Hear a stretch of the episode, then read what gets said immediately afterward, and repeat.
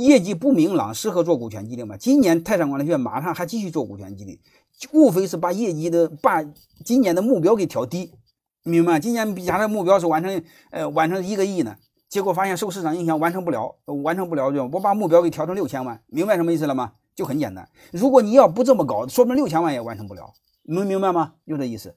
培训学校可以做吗？当然可以做了，非营利组织都能做，没有什么不可以做的，好吧？在我眼里就是管理一个夜总会和管理一个企业、管理一个国家没什么两样。而且我想告诉你，管理国家是最简单。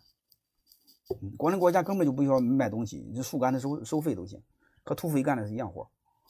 期权不能有分红权啊，期权仅仅是他将来有权利买股份，别的什么都没有。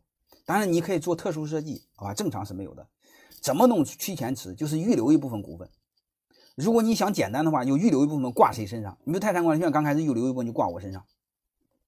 啊，股份该怎么分怎么？其中有十个点放马方身上，但是马方不享有这十个点所有的权益，也不承担对应的利嗯风险，明白吗？就这么简单。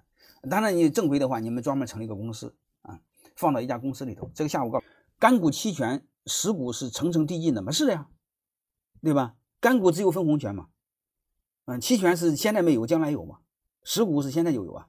对吧？你可以这么理解就行。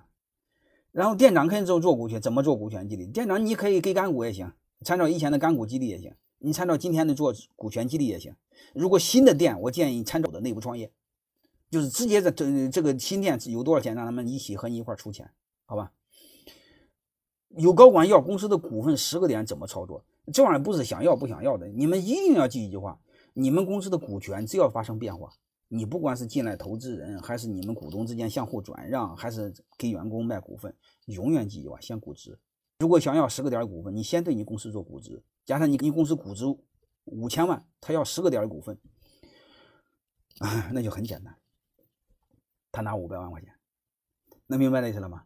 啊，你如你如果你是高管，内部打个折，八折四百万，能理解吧？没问题，就是你们不要怕别人想要不想要，按规矩来。对高管来说，他肯定想多要。那你你多要，咱按套路来啊，你不能抢别人的呀，好吧？就这意思，而且还得锁定他十年，明白吗？你最起码要呃锁定他五年，五年之内不能走人，走人原价回收。